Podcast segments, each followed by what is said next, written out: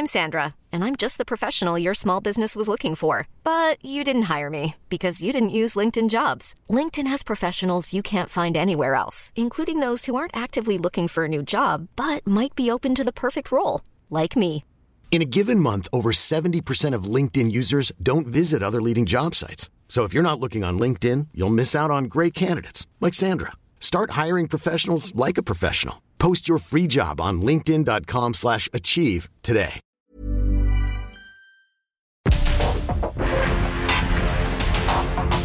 El mundo actual no se entendería sin la economía, las finanzas y los negocios. Acompaña a Mario Maldonado, el columnista de negocios más joven y objetivo del periodismo financiero en su programa. Bitácora de negocios.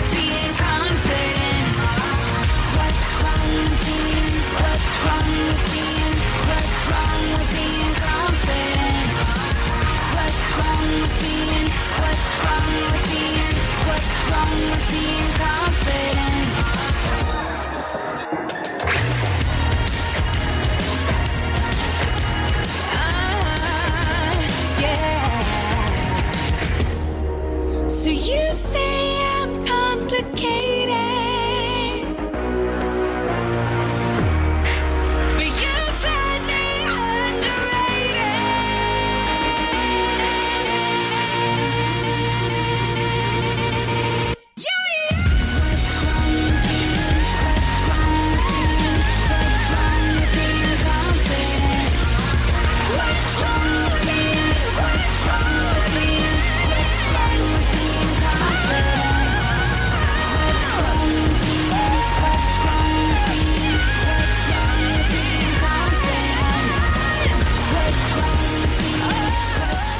¿Cómo están? Muy buenos días. Bienvenidos a Bitácora de Negocios. Yo soy Mario Maldonado y qué gusto me da saludarlos en este martes, martes 12 de septiembre del 2023.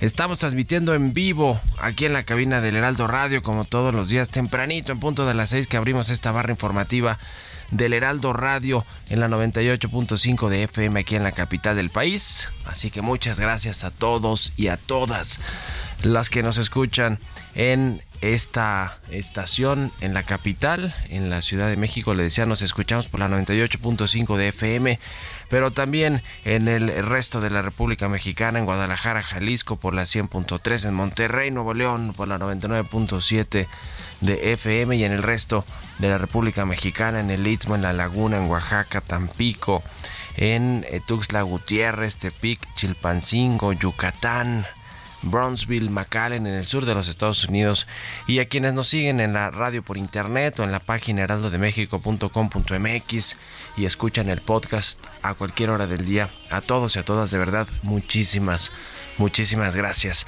Bueno, comenzamos este martes como todos los días con un poquito de música antes de entrarle a la información y hay mucho que platicar este día sobre temas de negocios, economía, finanzas, políticos nacionales e internacionales. Estamos escuchando esta semana canciones de cantantes estadounidenses de ascendencia mexicana.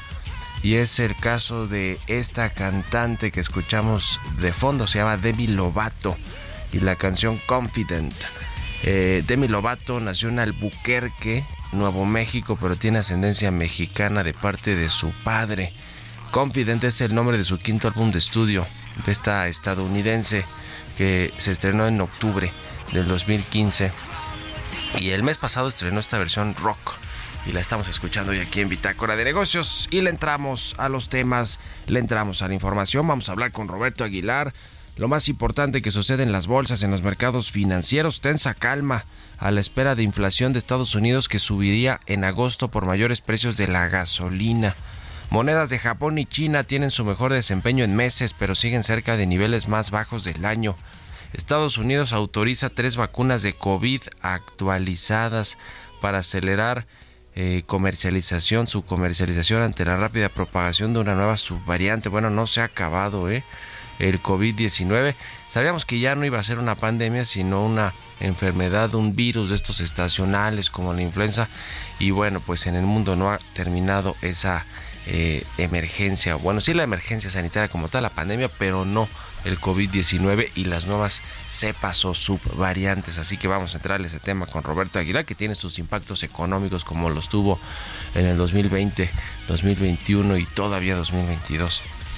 Vamos a platicar con Ernesto Farril, eh, como todos los martes. Los claroscuros del paquete económico 2024 es realista, es viable, es expansivo.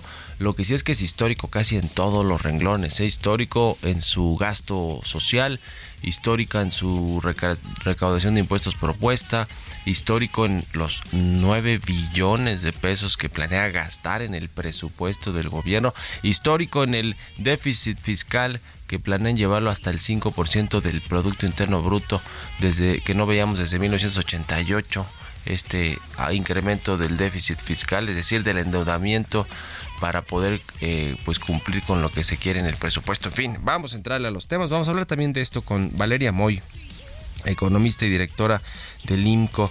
Eh, las finanzas públicas al cierre del sexenio y el paquete económico del 2024 que decía ayer el secretario de Hacienda Rogelio Ramírez de la ONU en una entrevista eh, me parece que con Joaquín López Dóriga, decía que pues es para darle el último jalón a, a, los proyectos de infraestructura y a los programas que se echaron a andar en este gobierno. Bueno, pues vaya último jalón con ese nivel de endeudamiento ¿eh?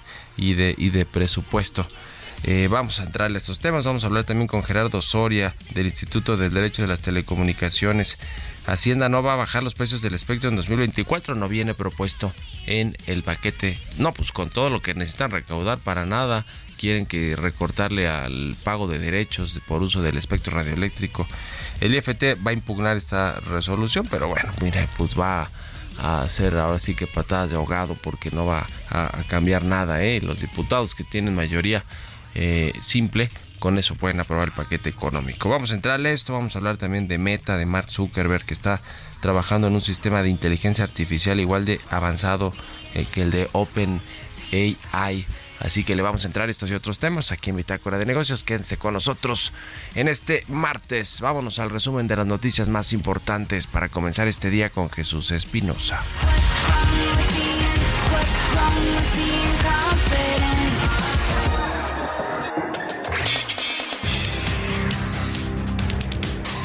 Después de sostener una reunión con legisladores de Morena y sus aliados, el ex canciller Marcelo Ebrard afirmó que su permanencia en el partido dependerá de los resultados de la impugnación que presentó sobre el proceso interno que designó a Claudio Sheinbaum como coordinadora nacional de los comités de defensa de la Cuarta Transformación. Adelantó que a partir del 18 de septiembre se formalizará su movimiento político, el cual llevará por nombre Movimiento Progresista. he convocado y así hemos convenido, a partir del 18 de septiembre vamos a organizar y formalizar nuestro movimiento político nacional. Seguimos siendo parte, compañeros y espero de la voz de Morena, siguen siendo varios compañeros parte del Verde, siguen siendo los compañeros del PT, pero tenemos una causa que defender. Entonces vamos a deliberar sobre cómo se va a expresar. De hecho, lo que haríamos es formalizar lo que hemos integrado durante este proceso. Es decir, quienes estén dispuestos a continuar en este proceso, pues nos lo harán saber el 18 de septiembre. Bank of America indicó que ve un riesgo de deterioro fiscal en México, lo que desembocaría en la posibilidad de un recorte a su calificación crediticia ante lo planteado en el presupuesto de egresos de la Federación. De acuerdo con la institución financiera, el principal impulso del deterioro fiscal es un aumento de 1.2 puntos porcentuales del Producto Interno Bruto en el gasto público. La Secretaría de Hacienda espera que el gasto aumente hasta 26.2% del PIB en 2024, desde un 25% este año.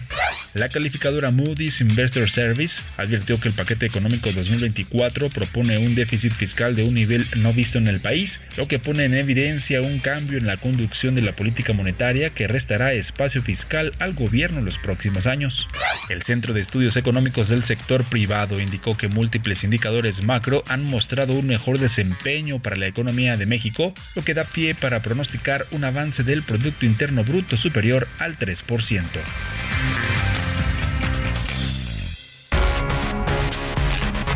El editorial.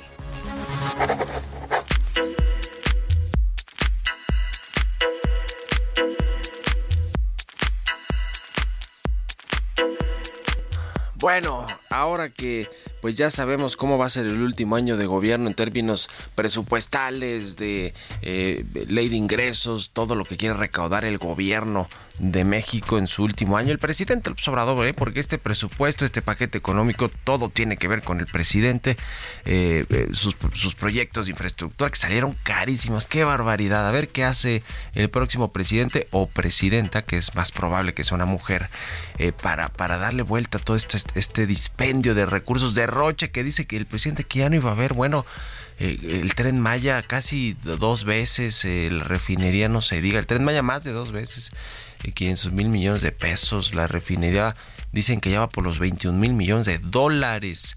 Eh, creo que el oficial, el dato oficial es de 18 mil, pero todavía no, no, se termina. Y, hay una serie de, de errores que se han cometido garrafales. Pero bueno, en todo este asunto, pues eh, va a estar interesante hablando del presupuesto qué van a hacer los eh, aspirantes, los candidatos en términos de proponer un viraje en, en- en- la política fiscal. A ver, ya de entrada ayer eh, Moody's, Moody's Investor Service, la calificadora de riesgo crediticio, alertó de este paquete económico, dijo que eh, el cambio en la condición de la política mon- monetaria para los próximos meses y años le va a restar espacio fiscal al gobierno, por lo que este incremento del déficit fiscal al 5% del Producto Interno Bruto del país, que le decía es el más alto desde 1988, va a ser difícil de sobrellevar en los primeros años de la siguiente administración, porque ya el paquete se lo están aventando al próximo gobierno, ¿eh? Es decir, ¿cómo va a ser para reducir este déficit fiscal? El otro gran problema es que ninguna de las aspirantes, hablamos de Claudia Sheinbaum, de Xochitl Gálvez, ha hablado de hacer una reforma fiscal. Bueno, Claudia Sheinbaum ha dicho que no solo no piensa hacer una reforma fiscal, sino que está eh, evaluando dejar, eh, si es que llega al gobierno y gana la presidencia, a dejar a Raquel Buenrostro en, en, en, pues en temas de, de su proyecto financiero fiscal. Eh, y Raquel Buenrostro, la ex jefa del SAT, ha dicho que no se requiere una reforma fiscal, que no se requiere incrementar los impuestos ni las tasas de impuestos, ni ir a grabar a los que hoy no están pagando impuestos. Así que, así que vaya preocupaciones, ¿eh? que ya se extendieron a los bancos de inversión. Ayer el Bank of America, Goldman Sachs, todos mostraron preocupación y alerta por el paquete económico, sobre todo por el tema del déficit fiscal. Los inversionistas también reaccionaron al paquete económico, los bonos soberanos bajaron poco más de un centavo ayer. Así que bueno, así las cosas. ¿Ustedes qué opinan? Escríbanme en Twitter, arroba Mario Mal y en la cuenta arroba Heraldo de México. Radar Económico.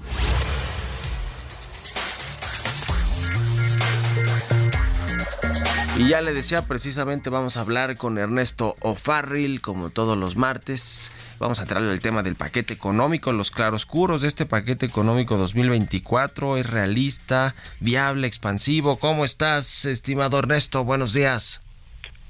¿Qué tal, Mario? Muy buenos días a todos. Gusto saludarte. ¿Cómo calificas el paquete económico 2024? Bueno, pues hablamos de los claros oscuros porque, pues por un lado parece sensato, parece realista, eh, responsable, pero por otro lado pues tiene sus bemoles, ¿no? Entonces, que vamos a- adelante con el análisis.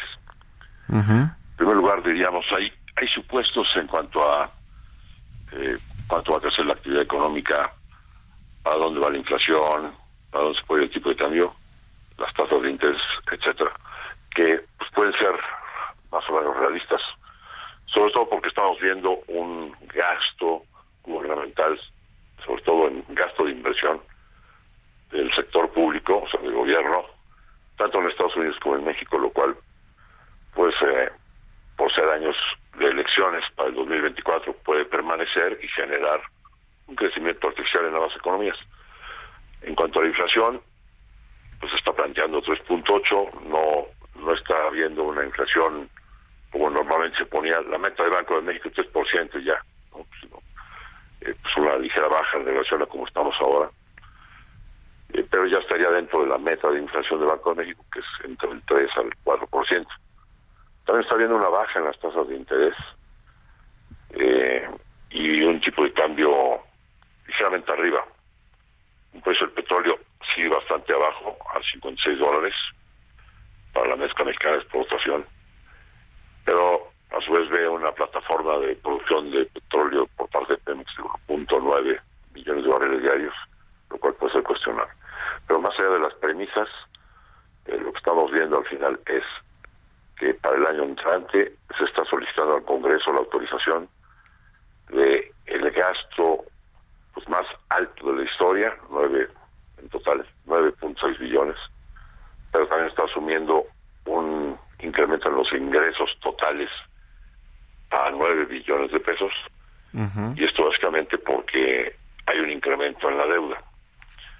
Y este incremento en la deuda se da por la planeación que están haciendo en la programación, pues está eh, dando un déficit del 5.7% sobre PIB, el déficit fiscal, denominado recursos financieros del sector público, 5.7%. Para darnos una idea qué tan alto es esto, bueno, pues es, es de los más altos en más de 10 años. Eh, adicionalmente, pues está muy por arriba, casi es el doble de lo máximo permitido, por ejemplo, en la Unión Europea, si tú quieres ser miembro del- de la comunidad eh, europea Sí, y miembro del euro, tienes que cumplir máximo un 3% sobre el PIB. sí, O sea, sí, que se sí. está planteando un 5.7. La verdad es que no me gustaría estar en los pantalones de el secretario de Hacienda, donde pues, en realidad tiene un año enfrente bastante complicado. Las tasas de interés siguen subiendo. eh, las presiones de gasto son enormes. Tienes un agujero ahí de, en Pemex donde estás poniendo 11 mil millones de dólares nada más para los vencimientos de la deuda de Pemex. Eh, falta de la deuda financiera, faltan 15 mil millones de pagos a proveedores que no están siendo apoyados. Eh, presiones por todos lados, un, entorno bastante complicado. Para las obras de gasto de gobierno, eh, los, obras, in- los proyectos insignia se están estimando 222 mil millones de pesos, de los cuales 120 mil corresponden nada más al tren Maya. Y pues eh, quizás la crítica que se va a hacer es este déficit tan alto. Si bien el secretario con esto está cumpliendo su promesa de no subir la deuda más allá del 50% del PIB, lo que se está dando de hecho es que gracias a que en los últimos tres años de esta administración la economía puede estar creciendo tanto el año pasado como este año, como el año entrante, más o menos al 3%, y con eso pues se ha incrementado la cobija como para que pueda endeudarse el gobierno sin rebasar ese 50% sobre PIB. Sí, de deuda sí. sobre PIB. Pero al final de cuentas el déficit que está dejando es una bomba de tiempo para la siguiente administración Sí. que va a requerir forzosamente hacer una reforma. Reforma fiscal. Bueno, pues la bomba de tiempo va a ser para Claudio Sheinbaum o para Xochitl Gálvez, como están las cosas hoy en los términos político-electorales. Gracias, como siempre, Ernesto. Un abrazo y muy buenos días. Gracias a ti, Mario. Que tengan excelente día a todos. Hasta luego, Ernesto Farrell, todos los martes aquí con nosotros. 6 con 21, vámonos a otra cosa. Economía y mercados. Roberto Aguilar ya está aquí en la cabina del Heraldo Radio. Mi querido Robert, ¿cómo te va? Buenos días. ¿Qué tal, Mario? Me da mucho gusto saludarte a ti y a todos nuestros amigos. Fíjate que se acaba de dar a conocer un sondeo que hace Banco of America entre los gestores de fondos, el correspondiente a septiembre, donde dice que el sector inmobiliario chino es la fuente más probable de un evento crediticio sistémico mundial. De hecho, más de 32% de las respuestas de quienes eh, participaron pues citaron justamente al sector inmobiliario. Y por el otro lado fuera de China pues los inversionistas han, mostrado una mejoría en la confianza justamente de los mercados. Interesante porque hablando de bomba de tiempo pues esto también podría convertirse en una. Y fíjate que las bolsas mundiales se mantenían firmes y el dólar recuperaba parte de sus pérdidas un día antes de los datos de inflación de Estados Unidos que podrían influir en la, en la decisión de la Reserva Federal si sube más las tasas o cuándo lo hará. Los mercados esperan una caída de la inflación subyacente anualizada hasta 4.3% en agosto, aunque anticipan que la cifra principal subiría hasta 3.6%. Los operadores aún tienen mucho que ver antes de los datos de Estados Unidos y la reunión del Banco Central Europeo que es del jueves, ya que Reino Unido informó de un aumento en su tasa de desempleo que significaría que la esperada alza de tasas del Banco de Inglaterra la próxima semana podría ser la última. También te comento que el yen registró su mejor día frente al dólar en dos meses después de que después de que el gobernador del Banco de Japón afirmó que los responsables a cargo de la política monetaria podrían disponer de suficiente información económica a finales de año para determinar la necesidad de subir las tasas a corto plazo. Por el otro lado, el yuan chino también tuvo su mejor día en seis meses. Y bueno, hablando de China, la mayor promotora inmobiliaria privada justamente de aquel país, Country Garden, obtuvo el visto bueno de sus acreedores para prorrogar tres años la amortización de seis bonos nacionales, lo que hizo que sus acciones subieran más de 10%. También la FDA de Estados Unidos autorizó vacunas para el COVID, son tres las que están autorizando y esto justamente para responder al incremento que se está dando justamente en Estados Unidos de una nueva variante. ERI se conoce y bueno, pues al final son tres las vacunas ya autorizadas. También te comento que justamente el tipo de cambio está cotizando en estos momentos en 17.33. Se recuperó bastante, más de 1% en las operaciones justamente del día de ayer. Con esto tenemos una depreciación en el mes de 1.7%, pero una ganancia, una apreciación en lo que va del año ya de 11%. No reaccionaron los inversionistas al peso del paquete económico, pero sí a los bonos, ¿no? a los Cayeron. bonos, que justamente que fue el tema del aumento de la tasa y que esto también tendría que ver con los bonos en Estados Unidos de cara al dato que se va a conocer ayer, pero sí hay preocupación sobre el déficit que propone el gobierno mexicano. Bueno, gracias Roberto Aguilar y nos vemos a ratito en la televisión. Al contrario, Mario, muy buenos días. Roberto Aguilar, síganlo en Twitter, Roberto AH, vámonos a la pausa, regresamos.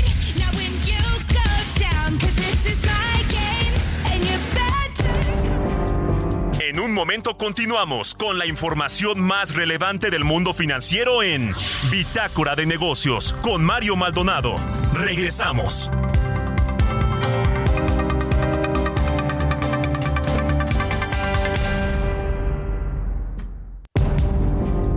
Estamos de vuelta en Bitácora de Negocios con Mario Maldonado.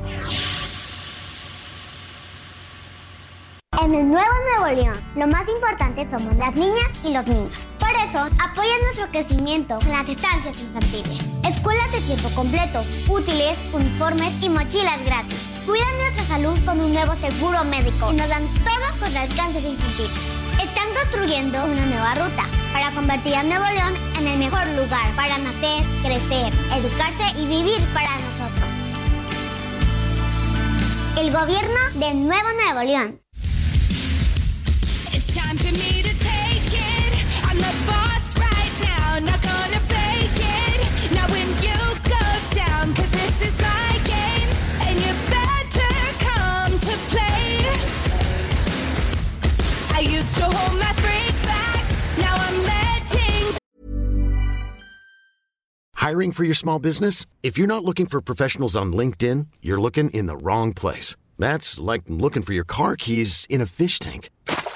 LinkedIn helps you hire professionals you can't find anywhere else, even those who aren't actively searching for a new job but might be open to the perfect role. In a given month, over 70% of LinkedIn users don't even visit other leading job sites. So start looking in the right place. With LinkedIn, you can hire professionals like a professional. Post your free job on linkedin.com slash achieve today.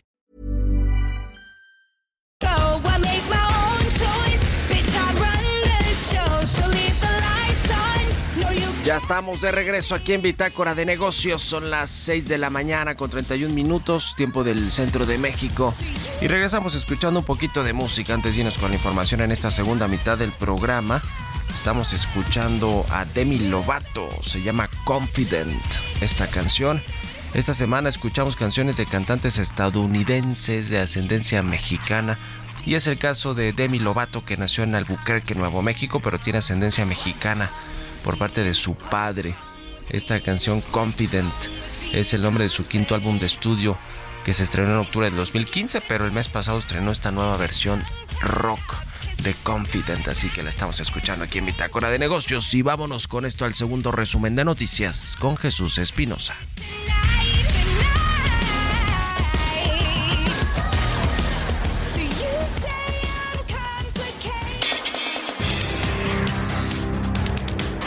En 2024, Petróleos Mexicanos tendrá el menor nivel de gasto de inversión del sexenio, de acuerdo con lo planteado en el proyecto de presupuesto de egresos de la Federación para el próximo año. Según el documento, el gasto de inversión de la petrolera será de 225.746 millones de pesos, una reducción de 51.4% en términos reales respecto a lo aprobado para el ejercicio 2023.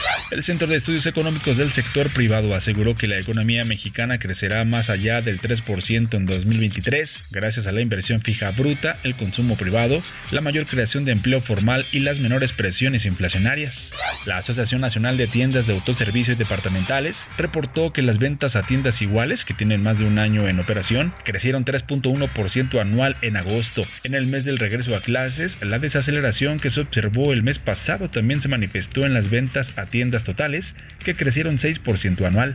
El Instituto Nacional de Estadística y Geografía informó que México recibió en julio pasado un 7.7% más de turistas internacionales que en el mismo mes del 2022, aunque los ingresos económicos por este concepto cayeron más de 2%.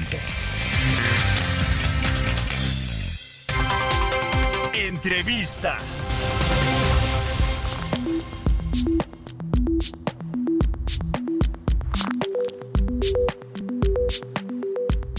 Y bueno, pues ya le decía este tema del paquete económico que vaya que ha generado controversias con respecto a su contenido, particularmente el tema pues del presupuesto histórico que no veíamos en otras administraciones de más de 9 billones, 9.6 billones de pesos si no me equivoco, y sobre todo también el tema del endeudamiento y el déficit fiscal que lo van a llevar arriba del 5% del PIB. Vamos a platicar de este tema con Valeria Moy. Ella es economista, directora general del Instituto Mexicano para la Competitividad, el IMCO. ¿Cómo estás, Valeria? Muy buenos días, gusto saludarte.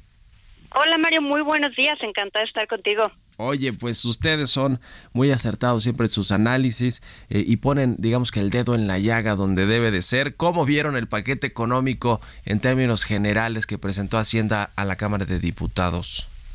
Mira, la verdad es que analizar el paquete económico, como, como bien lo sabes, son miles y miles de datos Sí. e incluso inconsistencias. O sea, de repente ves unas cosas planteadas en los criterios generales de política económica y en el presupuesto de egresos sale diferente. O sea, no es trivial ni hacerlo, supongo, y analizarlo tampoco. Entonces, yo creo que hay muchas cosas que decir. A mí me llaman la atención, por ejemplo, mira, los criterios generales de política económica, las expectativas para 2024, me parecen dentro del rango de lo normal y de lo esperable en ese sentido. O sea, cuando hablamos de responsabilidad o no, yo creo que no es únicamente en el tema de la deuda, también está en el tema de lo de tus expectativas, porque esas expectativas pues incidirán en lo que planteas en tus egresos y en tus ingresos. Y en ese sentido, pensar que la economía crecerá un 3%, que la inflación será de 3.8, el tipo de cambio de 17.1, me parece que están dentro de lo aceptable. Claro, nadie tiene una bola de cristal y pues veremos qué sucede. Sí me llama la atención que la inflación cierre el año que entra en 3.8. Me parece que sigue demasiado alta y que el ritmo de descenso pues no ha sido el que nos hubiera gustado a todos, pero bueno, ahora sí que es lo que es y lo hemos visto. La inflación no ha bajado al ritmo que nos gustaría. Sobre el tipo de cambio, 17.1 pesos por dólar, pues es una variable que es completa y absolutamente volátil, así que pues no sabemos qué va a suceder ahí. Yo hubiera pensado que vendría algo más hacia 18, pero bueno, eso es lo que plantea la Secretaría de Hacienda en sus criterios. Hay temas que sí me preocupan, por ejemplo, el incremento de la deuda. Y ya hemos oído miles de veces, Mario, que pues en esta administración no iba a haber deuda, al presidente no le gusta la deuda, el presidente lo ha dicho, yo creo que más que como realidad, como herramienta narrativa, que no iba a haber deuda.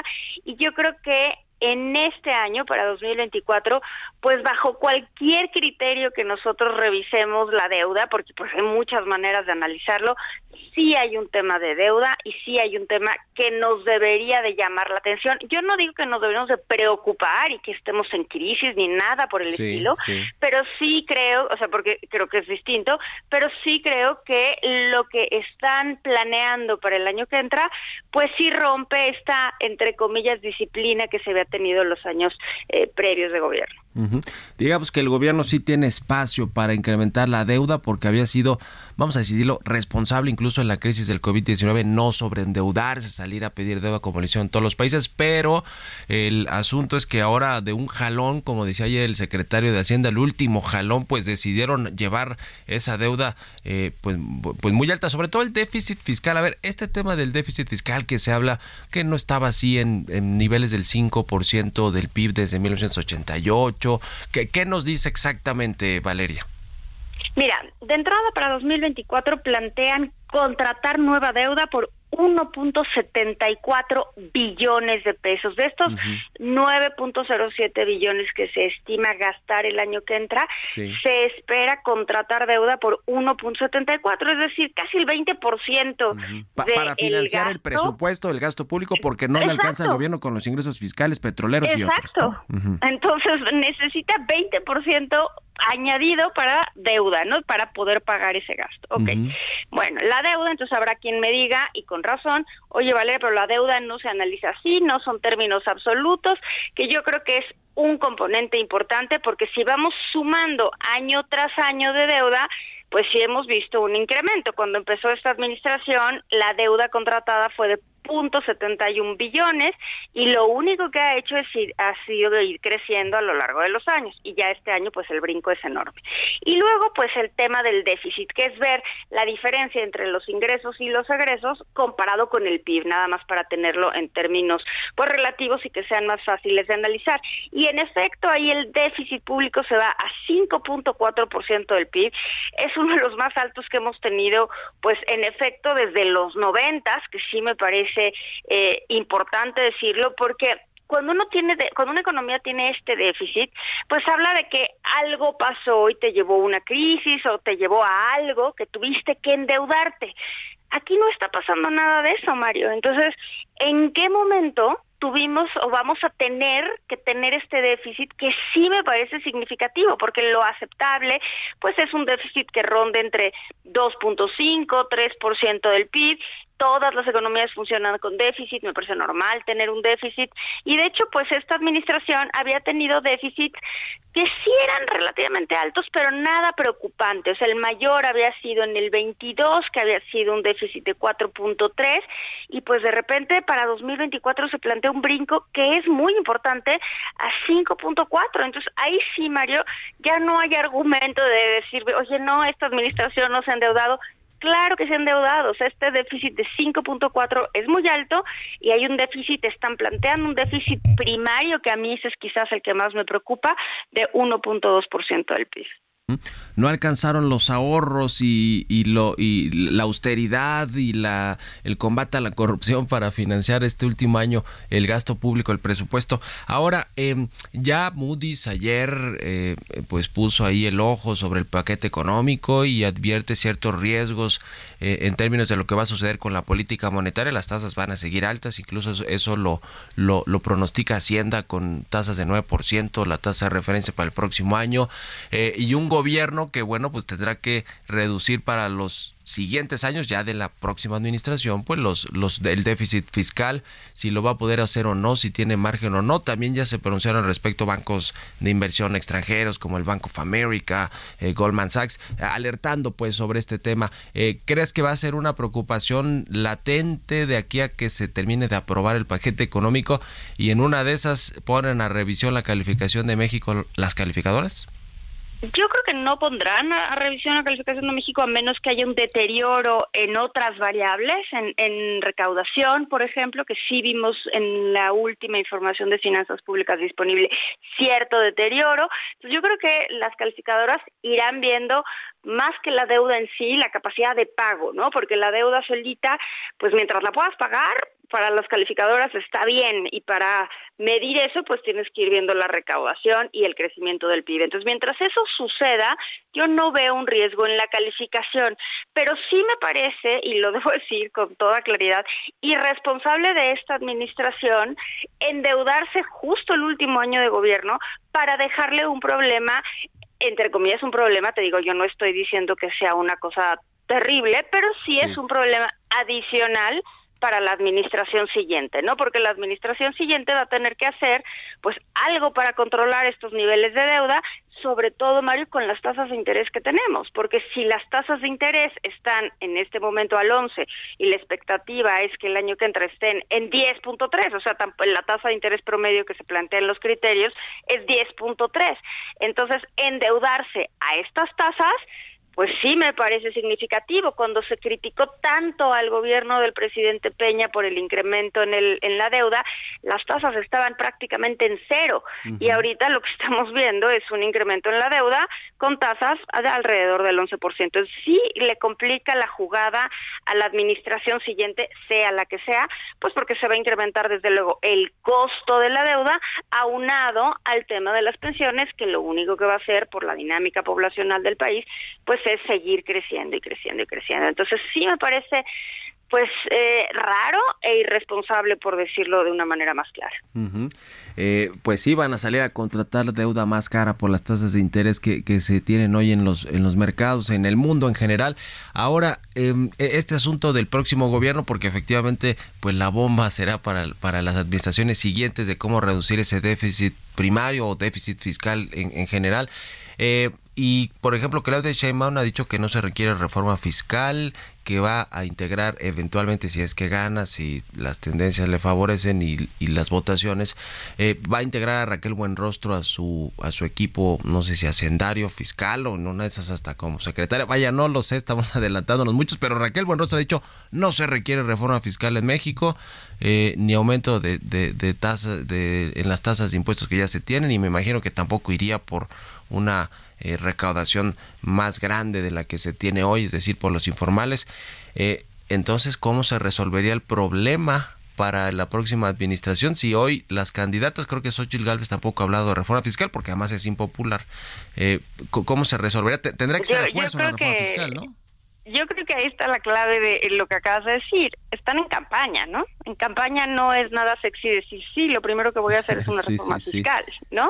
Entonces, porque eso pues evidentemente no tiene nada de arraigo popular decir, mira, vamos a hacer una reforma fiscal, aunque haya un grupo de analistas y de expertos que digan, se necesita hacer una reforma fiscal. Eh, yo creo que ambas candidatas, no lo sé, pero desde luego deberían de estar pensando en, no sé si una reforma completa, integral, que yo creo que el país necesita una reforma completa integral en uh -huh. términos fiscales, eh, y están pensando también en el lado del gasto, ¿no? Cómo pues ser más eficientes, eh, yo no digo austeros, digo eficientes, en el uso de los recursos, porque lo que estamos viendo ahora, por ejemplo, es pues francamente un derroche en lo que se va a gastar para el tren Maya y en lo que se va a gastar para la refinería, ¿no? El tren Maya ya va por lo menos en tres veces de lo presupuestado originalmente y la refinería en 2.75. Entonces, pues sí, yo creo que es necesaria una reforma fiscal por el lado del ingreso, pero también hay que pensar en una reforma fiscal por el lado del gasto. eh, y esa creo que sería más popular venderla, ¿no? Ya. Por último, Valeria Moy, el tema del crecimiento económico, la proyección de promedio 3%, 2.5 o 3.5, que es más o menos un promedio de 3. Eh, ¿Cómo la ves? Porque la verdad hay que decir que este año sí latinó Hacienda desde el principio y vamos a crecer 3% o poquito más.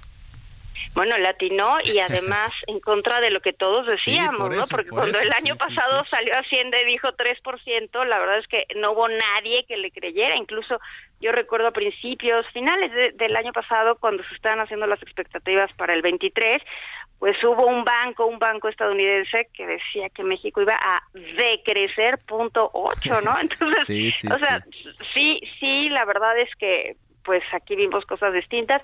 El 3% o el, el, rango este de 2.5 a 3.5 no me parece tan fuera de lo de lo mm, razonable pero creo que tendremos que ver qué sucede finalmente con Estados Unidos en esta recesión que simplemente no llega y no llega y no llega, empieza a haber datos de desaceleración en el consumo, que pues el consumo es al final del día el motor de la economía estadounidense, y si se desacelera el consumo, como empiezan a mostrar algunos datos, pues quizás si llegue, yo no sé si esa recesión, pero una desaceleración, en todo caso, eso pues nos complicaría a nosotros en México un crecimiento por arriba del 3, ¿no? Yo creo que hay que esperar, no me parece eh, poco sensato este dato de entre 2.5 y 3.5, yo creo que México está en un muy buen momento económico, eh, creo que el nearshoring es algo real y creo que es algo que se materializará el año que entra y en ese sentido no me parece fuera de, de la realidad, pero pues sí hay un gran pero que es el crecimiento de Estados Unidos y vamos a ver qué sucede finalmente con ellos. Depende el, el- el- el- la exportación, el motor económico de las exportaciones de lo que sucede en Estados Unidos y muchas otras cosas por las remesas, el turismo y la inversión extranjera. Totalmente. Muchas gracias, eh, Vale, por estos minutos y estaremos pues en contacto porque además eh, todavía le faltan muchas semanas de negociación ahí en la Cámara de Diputados y en el Senado a ver qué le cambian los legisladores. Sí, ¿no? sí, si apenas empezó la rebatinga, ¿no? O sea, esto es nada más lo, lo que presentan y ahora sí empieza la negociación. Y hoy, eh, eh, quiero decirle a tu auditorio, hoy en un ratito sacamos una nota sobre Pemex Ajá. y va a estar bien interesante para que veamos pues cuánto nos ha costado Pemex. Mario. Otro gran tema de análisis, lo que ha sucedido con Pemex. es. Gracias, Valeria, estamos pendientes y muchos y mucho y muchas gracias. Buenos días. Un abrazo, Mario, hasta luego. Igualmente es Valeria Moy, ah, economista, usted la conoce, es muy, muy, muy conocida en todos los hábitos económicos financieros y directora general del Instituto Mexicano para la Competitividad, el IMCO. 6 con 48, vamos a otra cosa. Mario Maldonado en Bitácora de Negocios. Y precisamente hablando del paquete económico 2024, pues no se escucharon estas voces de la industria de telecomunicaciones, del propio Instituto Federal de Telecomunicaciones, de reducir los precios del espectro en México. Eh, pues no se ha escuchado desde hace tiempo esta esta necesidad de que eh, pues se reduzcan estos este, este pago de derechos por el uso del espectro. Y vamos a platicar de este tema con Gerardo Soria presidente del Instituto del Derecho de las Telecomunicaciones. Gerardo muy buenos días. Hola Mario, buenos días. Pues los precios de las bandas radioeléctricas en México siguen siendo hasta 89% más altos en comparación que otros países eh, y no le y no pues, la, la Secretaría de Hacienda con ese presupuesto histórico pues necesita dinero y, obviamente no pensó en reducirles el costo del espectro a los concesionarios ¿cómo ven? Pues es una lástima. Eh, la verdad es que los estudios que hizo el, el Instituto Federal de Telecomunicaciones son, son muy serios y muy interesantes. Demuestran que si se baja el precio del espectro, en, un par de años se va a estar recaudando más de lo que se está recaudando el día de hoy. Tanto porque se va a colocar más espectro a otras empresas, como por, por IVA y por impuestos sobre la renta.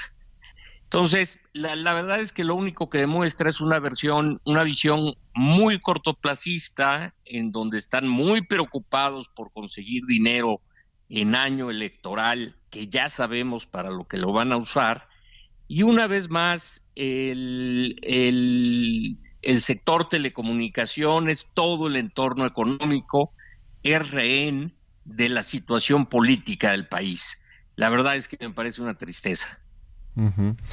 Eh, ¿Qué va a significar este tema? ¿Van a tener que ajustarse eh, los eh, concesionarios con sus modelos de negocio o eh, con los precios al consumidor, a, de las tarifas finales al consumidor? ¿Qué va a suceder ya que no van a bajar los precios del espectro? Pues mira, la verdad es que al final siempre lo todo lo paga el consumidor. En, en, en cualquier economía de mercado, eh, cualquier costo, cualquier gravamen impuesto por el Estado termina repercutiendo al consumidor. Eh, en, el, en, el, sector telecomunicaciones ha, ha sido ha, ha, sido muy eh, muy interesante el comportamiento de precios porque a raíz de la entrada de la reforma de telecomunicaciones ya hace 10 años sí. este se redujeron los precios muchísimo este, no solo no crecieron en términos reales, sino se redujeron en términos reales, lo cual eh, compactó las utilidades eh, de las empresas, incluso hay, hay muchas que operan con pérdidas.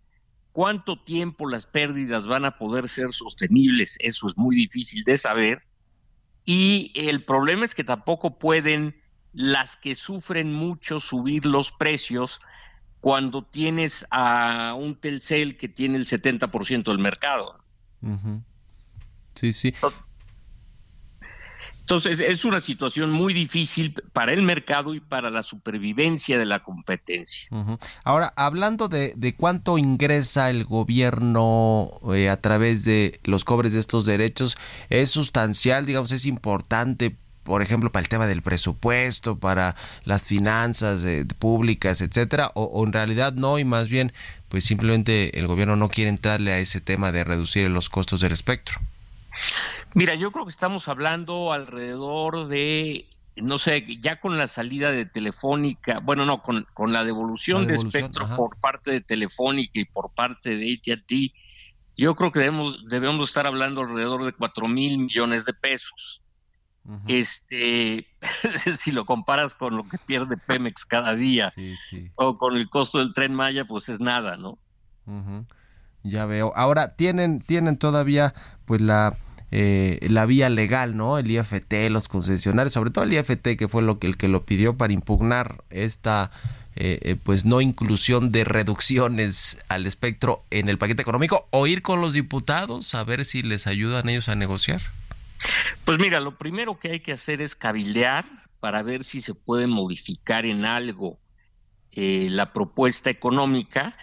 Y dependiendo del resultado de esas pláticas en el Congreso, podría llegar a abrirse una, una ventana de oportunidad, ya sea para una controversia constitucional, para acciones de inconstitucionalidad o para amparos de las empresas. Uh -huh. Pero todo depende de lo que suceda en estos meses de negociación.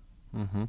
Bueno, pues va a estar interesante y vamos a seguirle el pulso a todo lo que suceda con esta negociación del paquete económico y en particular, bueno, pues hablando de telecomunicaciones, de este asunto del espectro. Gracias, como siempre, Gerardo, un abrazo y muy buenos días.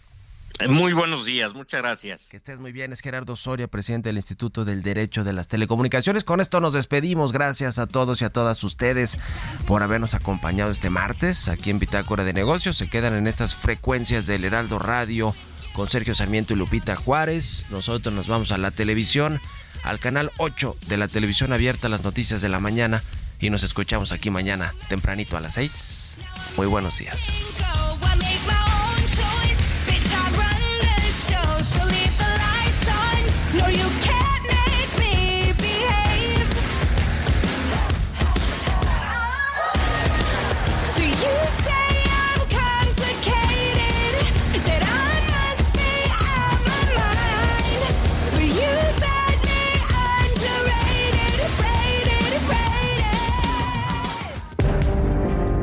Esto fue Bitácora de Negocios con Mario Maldonado.